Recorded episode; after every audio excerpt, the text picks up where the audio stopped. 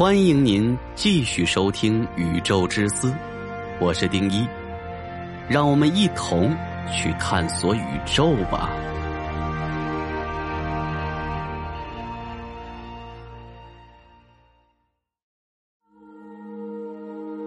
或许是现代物理学最难的课题——引力与电磁力的统一，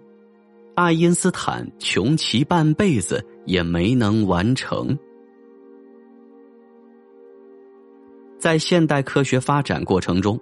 物理学家总是在寻找更加普适的物理规则，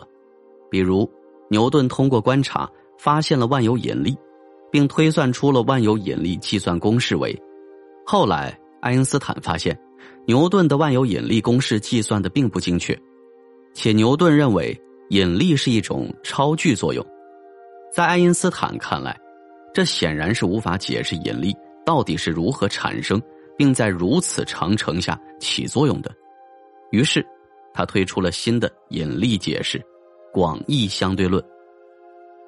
爱因斯坦对引力的描述。一九零五年之前，爱因斯坦还是一位名不见经传的专利局小公务员。时间来到一九零五年这一天，不知道是爱因斯坦厚积薄发，还是灵感喷涌，爱因斯坦在这一年连续发表了几篇诺奖级别的论文。这一年就是被称之为爱因斯坦奇迹年，其中一篇是具有划时代意义的狭义相对论。爱因斯坦在所有惯性系之间都满足相对性原理以及预言光速永远不变这两个条件下，通过数学推导得出了狭义相对论。从狭义相对论的框架下，时间与空间是一体的，形成为一个时空必须统一考虑。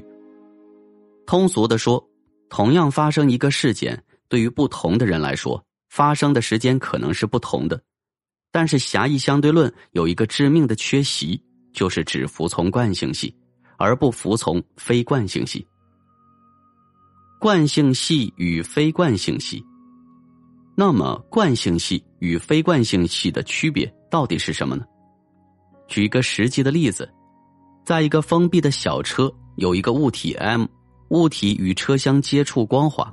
也就是说，忽略摩擦力的作用，小车的加速度为 a，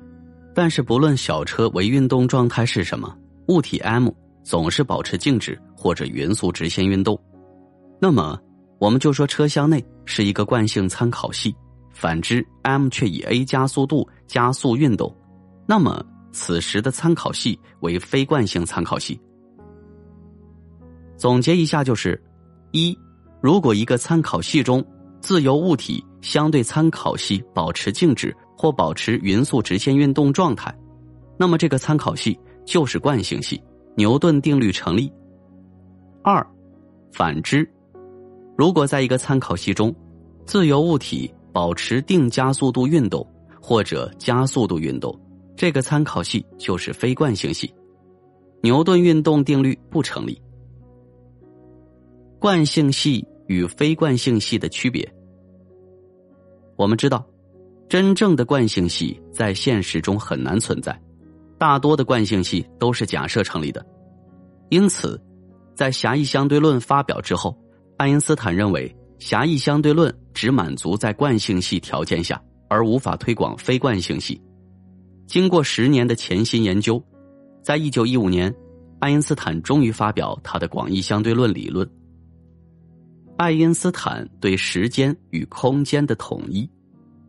同样的广义相对论依然在时空上做文章。广义相对论是对于引力的描述，是物质的存在会使时空偏离，造成弯曲，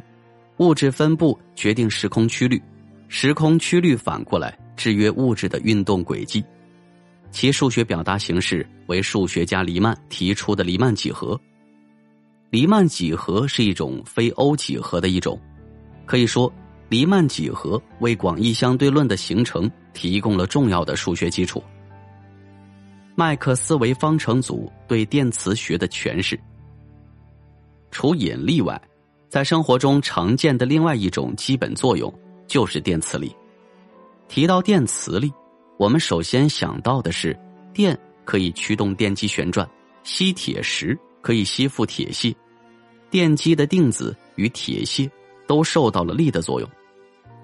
一七八五年，法国物理学家库伦发现真空中两个静止点电荷之间相互作用力与距离平方成反比，与电量乘积成正比，且两者的受力方向可以总结为同性电荷相斥，异性电荷相吸，且沿着两者的连线上。每天一期听得不过瘾的小伙伴们注意了。直接在喜马拉雅搜索“宇宙之思快更版”，或者点击进入主播个人主页，都可以找到。VIP 会员即可免费畅听，每天至少更新三期。恳请小伙伴们给予一些支持与鼓励，感谢。